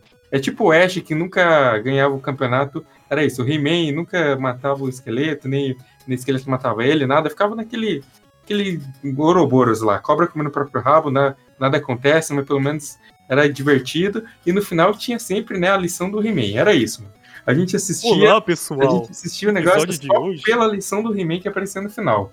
Todo, é isso. Quem, quem falar o contrário tá mentindo. Aí, beleza, mano. Aí o cara falou assim, mano, é o seguinte. Agora eu vou dar sentido pro He-Man, velho. Eu vou pegar a história, vou continuar, e vai ser uma história, vai acontecer alguma coisa. Vai, né, tipo, vai ter por que você tá assistindo esse negócio aqui, e você vai querer continuar assistindo. E é isso, cara. Então, vou tentar falar assim de maneira não dar spoiler, mas basicamente lá o He-Man e o, o esqueleto já lutaram um monte e tal. Aí finalmente, né, tipo, o, o esqueleto é tipo o Papalegos. O Papalegos não, o Coyote. Finalmente o esqueleto tem uma ideia que fala assim: opa, agora, agora tinha que ter um plano da hora aqui. Isso aqui vai dar certo. Aí ele vai lá, pô, esse plano meio que dá certo. Mal menos, mal menos. Acontece um negócio lá, mal menos. Só que, da mesma forma que mal menos deu certo, o He-Man também finalmente precisou fazer alguma coisa, tipo, putz, mano, agora tive que fazer esse rolê aqui. Mudou, mudou, né? Agora não é mais um desenho tão bobo assim. E daí pra frente, o que acontece no anime é diferente. Por quê? Porque tem impacto os acontecimentos. Tipo, a história andou. Não ficou mais todo episódio os caras lutando sem sentido. A história andou. É um, é um negócio de história agora, tipo, entendeu? Vai, tem, tem contexto, os personagens, conta até um pouquinho do background de alguns deles e tal. Por isso, por esse motivo, a participação do He-Man, sim, né, o Adam, ela é menor. Porque o, o, a parte do acontecimento da história tem muito a ver com ele, assim, com uma coisa que ele precisou fazer. E aí os caras deram um rage absurdo, aí uma galera falou, não, porque na minha infância eu via o He-Man de tanguinha e com os braços de fora. Aí ele ficava balançando a espada. Agora ele não apareceu, só tem 10% de cena do He-Man. É o desenho da outra menina lá. Mano, não é, calma, vai ter segunda temporada, terceira. Mano, calma, vai acontecer muita coisa ainda, velho. Você sabe que essa história de, de dar um contexto pro He-Man He-Man não começou originalmente assim, né? Tá ligado na história? Inclusive tem um, um documentário, tem dois documentários bacanas na Netflix, Brinquedos que marcaram a infância, que aí são vários, tem vários episódios, tem um da Barbie, tem um do G.I. Joe, tem um do He-Man. Tem um que é só do He-Man que chama A Força de Grayskull, também tá no Netflix conta como que foi criado. O He-Man, ele, ele, era uma linha de brinquedos antes de se tornar um desenho, de se tornar outra coisa. Então, primeiro criaram um brinquedo, e depois criaram uma história em quadrinhos para vender esse brinquedo. Não, não tinha tantos conceitos, todos os conceitos que a gente tem hoje. E depois criaram o desenho que aí deu mais fama. Eles conseguirem vender mais brinquedos, tal, a Mattel foi a criadora do He-Man. E aí, tudo o que o pessoal queria fazer, inclusive teve um desenho antes desse que não, que não fez muito sucesso, porque o He-Man ele tem um, um universo de, de, uma tecnologia muito avançada, misturado com magia, misturado com as coisas arcaicas tal. Quiseram dar um, uma, uma, um contexto, um background pro He-Man nesse, nesse desenho que não deu tanto certo. É mais o desenho que a gente conhece, que deixou o He-Man famoso nos anos 80 e 90. Foi é esse desenho que passou na Globo, né, do He-Man os Mestres do Universo. Aqui era, igual você falou, bem bobildo, mas ele era bobildo por um motivo. A associação, uma das associações de defesa da criança, coisa assim, lá dos Estados Unidos, não permitia que houvessem lutas é, no He-Man que, tipo assim, ele matasse o esqueleto. O He-Man, no, nos desenhos, você vê as artes conceituais, ele era um bárbaro estilo Conan. Então, assim, não deixavam ele fazer e ainda queriam que ele desse uma lição de moral no final, né? Então, com o desenho clássico, a gente tem essa, essa memória afetiva, mas agora esse desenho eu comecei a ver, não terminei ainda, mas agora esse é tudo que você falou, Flávio, eles realmente dando esse contexto pro He-Man, estão deixando a história dele mais encorpada, né? Vai acontecer, igual se for, vai acontecer mais coisa ainda. Então, o pessoal que quer um desenho bobinho, né, a, a, obra anterior continua aí, né? Você pode reassistir ela. Não vai, não vai te matar você fingir que esse He-Man não existe já que você não tá gostando tanto. Mas, né, as pessoas de bom senso estão gostando o que mais me incomoda nesses casos é, tipo, as pessoas quererem disfarçar o real motivo do hate, tá ligado? Porque, mano, pensa o quão desocupado da vida você tem que ser para dar essa importância se o desenho realmente é do He-Man ou não. Cara, eu não vou falar que, tipo, se algum desenho antigo relançar, eu não vou ter uma certa notoriedade. Que nem quando é, anunciaram que ia ter aquele Thundercats novo, que é aquele traço super bobinho, que realmente é muito pra criança. Falei, cara, esses caras estão de brincadeira com esse traço aí, porque é, fazer esses traços preguiçosos, eu acho que é mais um, um, uma questão de ganância do próprio estúdio do que, do que, sei lá, porque, sabe, eles podem fazer um desenho bom, igual é o He-Man agora, sabe, e não precisa fazer aquela coisa de qualquer jeito entendeu? Só que agora que só porque o desenho não tem o He-Man como protagonista, vamos dizer assim, não acho que seja um motivo de hate pra. Nossa, minha vida acabou, ou alguma coisa do tipo, sabe? Não, e não nem é como se não tivesse o He-Man como protagonista. Só tem cinco episódios. Se tem uma coisa que eu fiquei puta pra falar assim, é que só tem cinco episódios. A hora que chega no, no ápice do rolê, assim, você fala assim, não, tá ligado? Por quê? Que acabou agora? Tipo, que- eu assisti assim, ó. De repente acabei o negócio. Mas é, mas é o- essa, essa primeira season, digamos assim, né? Porque tá lá, tem temporada 1, então obviamente viram outras, ou pelo menos parte 2 na 1. Não sei como é que a Netflix pretende fazer isso. Mas essa primeira season é a parte do inverno da Ellie no The Last of Us. É isso, cara. É isso, entendeu? É isso. Pronto. Tá explicado. Bom, Uma pergunta, você assistiu dublado em português ou com os áudios originais? Eu, eu assisti em inglês. Eu, eu nem sabia que tinha dublado esse tinha. Eu, eu só coloquei pra assistir. Acho que meu Netflix tá configurado pra, pra inglês mesmo. Tanto que, é, acho que é isso mesmo. Porque tanto que algumas coisas, quando eu quero assistir dublado, tipo JoJo's Bizarre Adventure, que eu fui reassistir dublado. Aí eu tive que mudar lá pra assistir dublado. É, mas aí, como o Flávio mencionou aí agora que a primeira parte é a da Ellie no, no inverno, então já sabemos que o final de He-Man vai ser ruim. Fica aí. Fica aí a minha Cara, tem, consideração. Farpas, farpas. Flávio, tem como derrubar o Andrei sem ele perceber? Tipo. Opa, Opa. estamos sem o Andrei agora. É o mesmo assunto lá do- dos remakes, cara.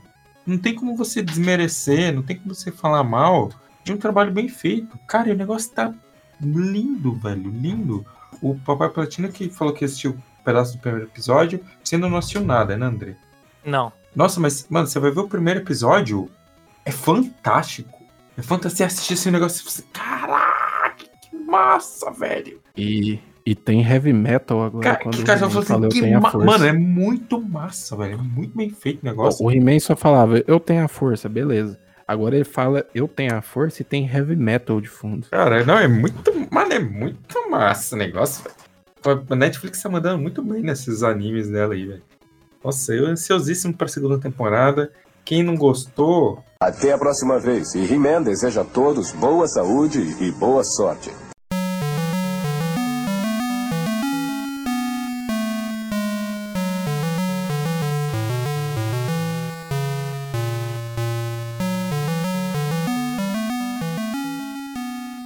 Mas. William, fala pra gente de Nightbook. Que filme é esse? É, e realmente, Nightbook, né? Nightbook, ele é um jogo em FMV da Wales Interactive. A Wales tem se especializado nos últimos tempos a lançar, ter um, um mini revival, né, desses jogos em FMV. Pra quem não sabe o que é FMV, é Full Motion Video, né? São jogos, né, ou filmes interativos são feitos, né, produzidos com atores reais interpretando. E aí, normalmente você faz escolhas, né, e aí com essas escolhas você acessa ramificações diferentes das- dessas histórias, né? Eles fizeram aquele Late Shift que eu gosto bastante. É, é o FMV que eu joguei que eu falei, cara, nossa, é incrível, eu quero jogar mais coisas assim. É, lançaram também Five Dates e The Complex, são muito elogiados, bem elogiados, mas eu ainda não joguei. Recentemente eles lançaram um jogo de terror que também foi muito elogiado, mas aí esse não é em, em FMV, ele chama Made of Scare. Eu ainda quero jogar esse, mas o Nightbook, né, ele foi lançado, se você tá, obviamente você não está ouvindo isso é, editado, né, no dia da gravação, mas dia 27 de julho é, foi lançado esse Nightbook, que é um, um thriller, né, é um, é um jogo de suspense, tem alguns elementos de terror, mas eu não classificaria ele como terror, Pra mim ele é mais um suspense mesmo, que você controla né? Ou melhor, você controla não, você toma as decisões, né? Porque é, esses jogos em FMV, normalmente você não controla o personagem para explorar, para andar, realizar ações. Normalmente eles são relegados a você fazer escolhas mesmo. Igual aquele filme que a, que a Netflix até fez um teste, né? Bandersnatch, né, que você selecionava com com controle né, para onde você queria ir. Né, e até no a gente lançou o review hoje, no dia do lançamento do jogo. Eu até comparo no review essa essa dinâmica de você escolher com aqueles livros, jogos, o Ian Livingstone e do Steve Jackson, né? E foram livros, jogos fantásticos. Eu descobri quando eu ainda estava saindo da infância e indo para a adolescência. Eu achei fantástico é, esse negócio do livro não acabar quando ele termina, né? porque você podia é, voltar e fazer escolhas diferentes né, do, que, do que você tinha escolhido antes. E quando os jogos passaram né, dessa, dessa fase mais linear, é, o início dos jogos, tudo era linear, né? Você tinha um jogo, você passava as fases e você via o final deles. Às vezes você fazia alguma outra coisa, um easter egg, acabava vendo um final secreto, tudo mais. Mas era uma experiência mais linear. Quando os jogos começaram a dar esse poder de escolha para o jogador e começou a ter essas ramificações, né, os jogos da Telltale, né, por exemplo, eu, eu, eu sempre acho isso fantástico, né? Mais recentemente, né? Não, não tão recentemente, mas na época mais moderna, né? O Heavy Rain, né? Que o, que o João gosta bastante, João Ibarra. O próprio Detroit Become Human, né? Que tem várias ramificações, né? Então, eu acho muito interessante quando o jogo dá esse poder para o jogador escolher que tipo de história, é escolher, assim, por mais que seja limitado, né? Porque você ainda vai estar vendo a história que ele desenvolveu, mas ele te dá a liberdade de você falar, olha, eu quero ver essa parte da história. Isso eu acho fantástico. Eu tenho um certo fraco por FMV, porque eu gosto de ver onde o pessoal vai, porque tem dois tipos, basicamente, de FMV. Tem aquele FMV que é um pouco mais galhofa, né? Tipo Night Trap, e tem uns que se levam mais a sério, como Late Shift. É, recentemente também teve aquele exclusivo do PlayStation 4, o Erika, o Nightbook é mais um desses jogos produzidos pela Wales Interactive, mas ele é um jogo que, comparado, por exemplo, com o Late Shift, ou mesmo com Erika, e olha que eu não gostei tanto assim de Erika, ele é um jogo mais fraco, porque ele é um jogo bem mais curto. Né? O Late Shift você demora aí umas, umas três horinhas ou quatro para terminar a primeira jogada, o Erika até muito mais. E o Nightbook você termina ele em uma hora. Uma hora mais ou menos. Você consegue ver é, toda a história dele. Porque ele, eu até comento isso no review, ele é um produto, sempre que a gente está vivendo agora, do Covid-19. É, ele foi todo filmado remotamente. E não filma, quando eu digo filmado remotamente, eu não quero dizer que ele foi pessoa, a equipe de filmagem esteve na casa atriz, filmou ela, esteve na casa do outro ator, filmou ele.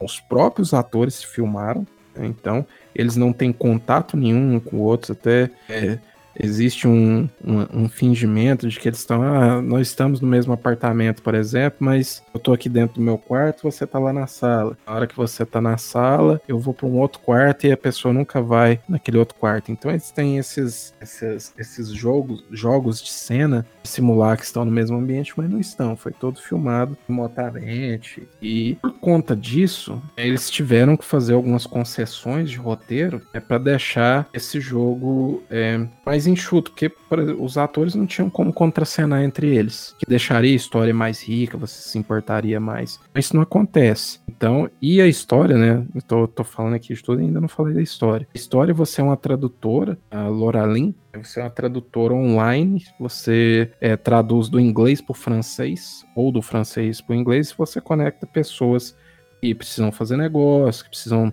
É, às vezes parentes estão em outros continentes e querem se falar, mas um não fala a língua do outro, então você atua como intermediário, intérprete, tradutora para isso. Então, é a desculpa perfeita, né? Tipo, a pessoa está em outro continente, então a gente vai como se fosse uma chamada do Meet, do Discord, do Zoom, e ela atua nessa interpretação. E numa dessas dessas ramificações, na verdade, em todas as ramificações, ela tem contato com um livro antigo, escrito em uma linguagem amaldiçoada chamada Canar. E aí ela é levada a ler um trecho desse livro. Aí os motivos são diferentes em cada ramificação da história, mas em todas as ramificações ela tem que ler um trecho do livro. E quando ela lê um trecho desse livro, ela acaba atraindo uma horda demoníaca que vai é, atrás dela e atrás de quem ela ama. Parece Evil Dead? Parece. Parece Contos do HP Lovecraft? Parece, porque você lê um livro maldito, liberta os demônios e depois você tem que lidar com eles. A história é, é bem manjada, ela é interessante. Só que o problema é que, por conta de como o jogo foi feito e por conta dessa duração, ela não aprofunda muito. Em um jogo que, que é um filme interativo, seus únicos elementos de gameplay são você fazer escolhas binárias entre isso ou entre aquilo, você tem que ter uma história muito boa, você tem que ter uma atuação dos personagens muito boas. E a Loralin, né, a atuação dela é perfeita. A atuação de uma ramificação em que em dois caras, um querendo vender o livro para um, pro outro, para um colecionador, é ótima também. Mas os outros atores são meio qualquer coisa, sabe? Você realmente não, você não tem tempo suficiente nessa uma hora para você se importar com eles e construir essas relações. Então a história acaba sendo bem rasinha. Lógico, esse, esse tipo de jogo, principalmente jogo que você faz essas escolhas, o mote deles é que você jogue mais de uma vez para você ver os outros finais, para você tomar decisões diferentes, tudo mais. Eu sinto que muita gente talvez jogue mais uma, mais duas vezes para ver é, decisões diferentes e, vai parar por aí. Justamente porque a história não tem esse aprofundamento tão grande. O Erika, por exemplo, já até comentei nos nossos grupos, né? O Erika, ele tem uma história mais interessante. Ele não, quando chega no final, ele não entrega ainda essa história interessante, tem vários furos, vários buracos, mas você fica intrigado para falar, caramba, eu quero saber onde que isso vai. Chega no final, não vai a lugar nenhum, você fica puto, fica. Mas pelo menos você se mantém engajado naquela história durante todo o gameplay. Como o Nightbook é mais curto, não tem tempo de você desengajar. Você fala, puta, tô cansado disso. Mas você nunca fica realmente na ponta da cadeira. Você fala assim, nossa, é um suspense foda. Você meio que sabe pra onde que isso onde que isso vai, para onde que essa história vai. Lógico, você tem, como você tem, ele tem 15 finais. Eu fiz 11 deles. Mas ali mais ou menos do meio pro final você fala, ah, esse final vai vai para esse lado. Tem algumas coisas que são surpreendentes, claro. Para mim ele não se sustentou tanto na história, seria o principal para um jogo que você basicamente vai só ver história, você só vai tomar decisões. Então ele tinha que ter uma história melhor. Por outro lado, é um jogo que saiu extremamente barato para os padrões atuais. Tá 64,50 no PlayStation. Não tive curiosidade de olhar em outras plataformas. Mas ele tá mais ou menos o preço de outros jogos em FMV e já foram lançados há mais tempo, por exemplo. E por ser lançamento é um, um preço em conta. Então, assim, se você é fã de jogos de mistério, de FMV, eu ainda recomendo, apesar de estar, tá, entre aspas, barato, você esperar uma promoção se você quiser testar ele. Porque ele é um jogo bom, mas ele não me entregou o que eu esperava dele, entende? No, mas no sentido do desenvolvimento da história mesmo, né? Isso. Não isso. da parte técnica, né? Ah, a parte técnica, inclusive, eu, eu queria umas webcam igual eles têm, sabe? Porque As webcams são perfeitas. Como eu falei, como ele foi todo filmado durante a pandemia, eles usam essa, esse sistema online de trabalho dela, de conectar os, a, as pessoas através de chamada de vídeo. Aí existe uma desculpa, o marido dela tá viajando é, pro exterior para construir um resort. Isso também tem uma certa influência em alguns acontecimentos é, da história em relação ao livro. Eu não vou falar, não falei no review, não vou falar aqui também porque é spoiler. Mas como ele tá fora, ele colocou um sistema de vigilância em casa, então todo cômodo tem câmera. Então você você vê né, o jogo inteiro através dessas câmeras de vigilância e através dessa ligação do Zoom, por exemplo, entendeu? Do Meet. Então, essa é a desculpa perfeita para ser assim. É, é, é, bem parecido com aquele Hair Story que você acessa o computador e vê os vídeos. É mais ou menos nesse sentido. Mas o Hair Story é, é muito melhor, né? E, e, assim, eu acho, na minha concepção, eu acho que se eles tivessem talvez mais uma hora de jogo para a história principal, é, teria como desenvolver melhor a relação dos personagens e você se importaria mais com eles. E quando você é, se importa mais com os personagens, você acaba, mesmo que a história tenha alguns furos, mesmo que a história não, não, não tenha aquele negócio, fala, caramba, chegou lá. É você se envolve mais nela, né? e assim, quando eu terminei, eu até assustei, falei, ué, acabou? Era isso? Aí eu pensei, não, devo ter feito um final ruim. Joguei de novo, mesma coisa, mesma duração. Infelizmente, eu acho que existem jogos melhores que tratam da mesma temática, sabe? Mas é um jogo interessante. A atuação da menina principal é ótima. Ele tem uma platina também de boa. Inclusive, uma, uma, uma coisa boa pros platinadores de plantão é que você diferente, por exemplo, do Eric, que você tem que jogar de novo, de novo, de novo, de novo, que você pode pular as cenas que você já viu. Então, assim, você iniciou um novo jogo, não, eu quero tomar caminhos diferentes do que eu tomei, porque você tem um esqueleto de cenas fixas e você tem várias cenas é, de atitudes que você toma, de decisões que você faz, né? Ah, eu decidi é, X aqui nesse caso. Uma das primeiras decisões, você tá com seu pai em casa, seu pai aparentemente tem alguns problemas mentais, você pode colocar um sedativo escondido na comida dele ou não. Então, por exemplo, se eu escolhi a parte de co colocar o sedativo, mas lá na frente eu tomei uma outra decisão relacionada a isso, essa cena eu já vi, mas eu não vi a da frente. Mas eu posso pular essa primeira que eu vi, então coloco sedativo, pular a cena, e a outra que eu ainda não vi, ela toca normal, sabe? Isso reduz o tempo, então é, teve jogada que eu levei cinco minutos para fazer as outras decisões que eu não tinha feito, chegar num outro final, por exemplo. É, não, exagerei, cinco minutos não, uns 10 minutos. Então, reduz muito tempo para quem tá atrás dos troféus, ou mesmo quem fala, não, eu quero ver uma outra vertente dessa história, mas eu não quero ver esse início aqui que eu já vi duas, três vezes, né? Então, ele te dá essa opção de pular, é bem legal. Você não acha que é meio salgado você pagar 60 reais num jogo de uma hora? Por mais que tenha. Por mais que tenha a questão do. da repetição e tal, mas que nem você falou agora que você pode pular as cenas. Então não, não acho que seja muito aproveitoso, né? Por mais que você tenha mais de um final para fazer, né? É, o, os desenvolvedores, eles apostam, né? É, é o que eu falei lá no começo, eles apostam que você vai jogar mais de uma vez. Mas eu acho que a maioria das pessoas vai jogar assim umas duas, três vezes e vai falar, não, beleza, tranquilo com isso aqui. Aí, aí depende do, do objetivo do cidadão, né? Depende se ele é fã de jogos do, do estilo, né? E tudo mais. A, a minha recomendação do, no final do review foi, sim, você que sabe. e vou dizer, leiam lá o review lá no site do Conversa de Sofá, que eu detalho mais alguns, alguns pontos, né? Não, não, entreguei todo o review aqui, mas eu acho que o review também. É, você falando me veio à mente aquela Aquela situação em que a gente tá assistindo um filme, aí sabe quando o filme sem querer te conta que ele vai acabar assim? Aí você fala assim: não, não, não vai acabar assim não, né? Aí de repente acaba. Aí você fala: nossa, não, meu Deus, que horrível, tá ligado?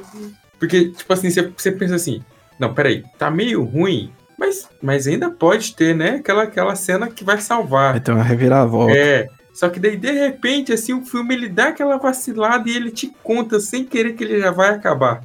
Aí você, puta merda.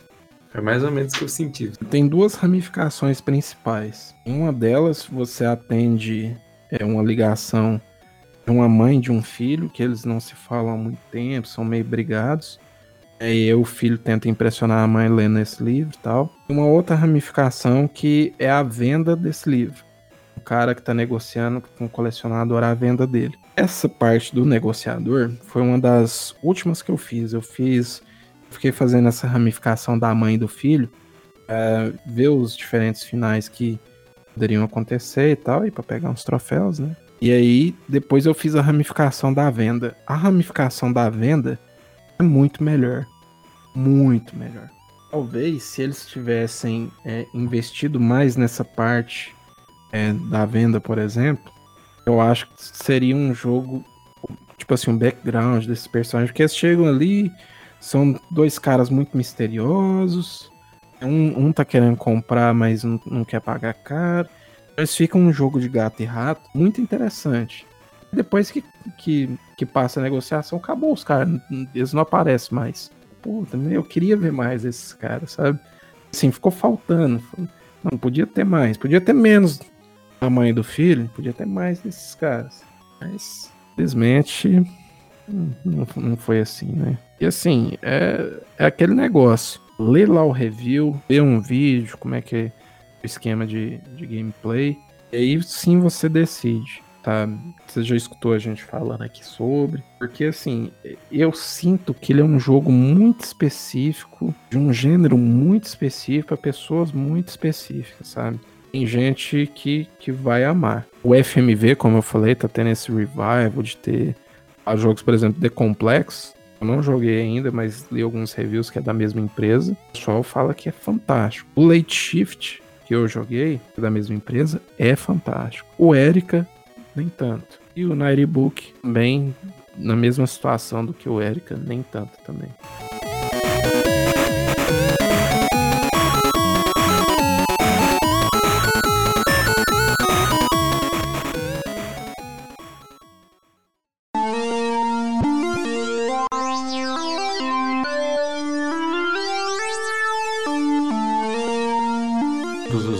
Reviews, né, e texto dos jogos que a gente comenta aqui, são sempre lá no conversadesofá.com, né?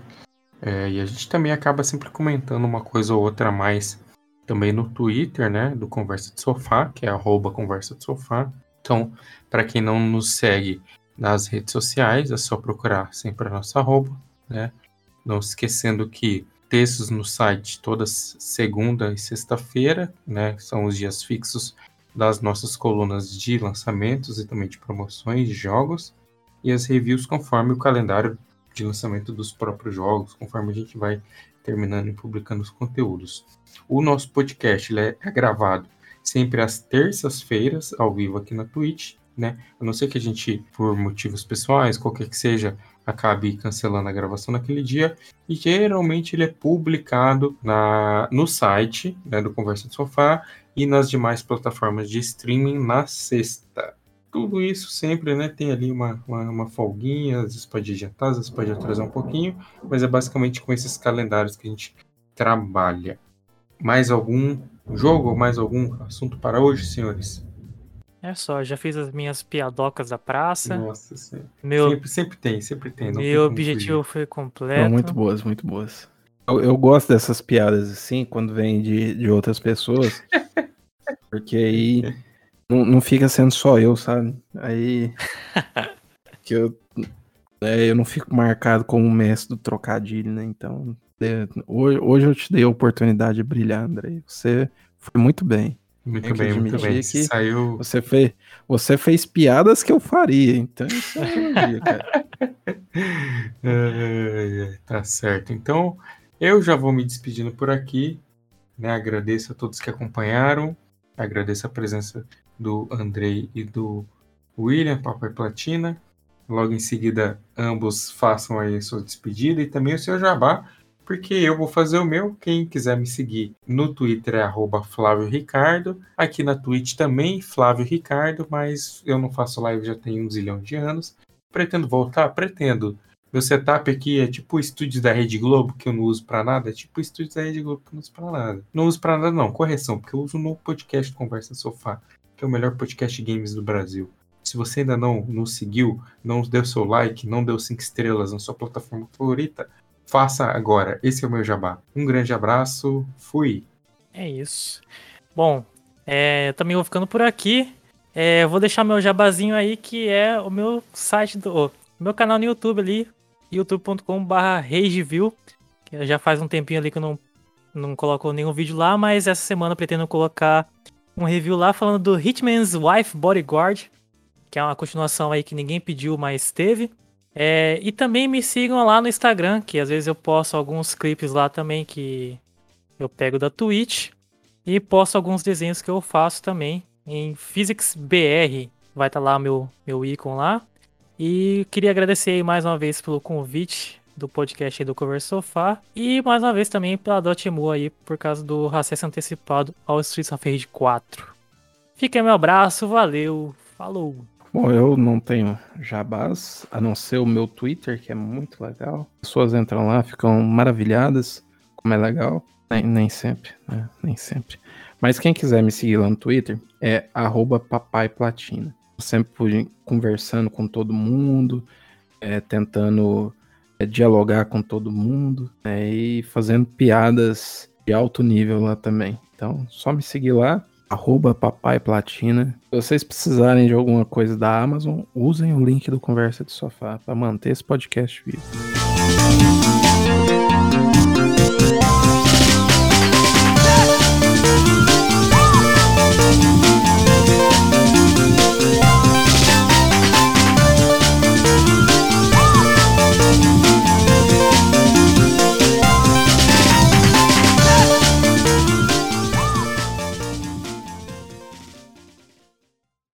por girelli.com.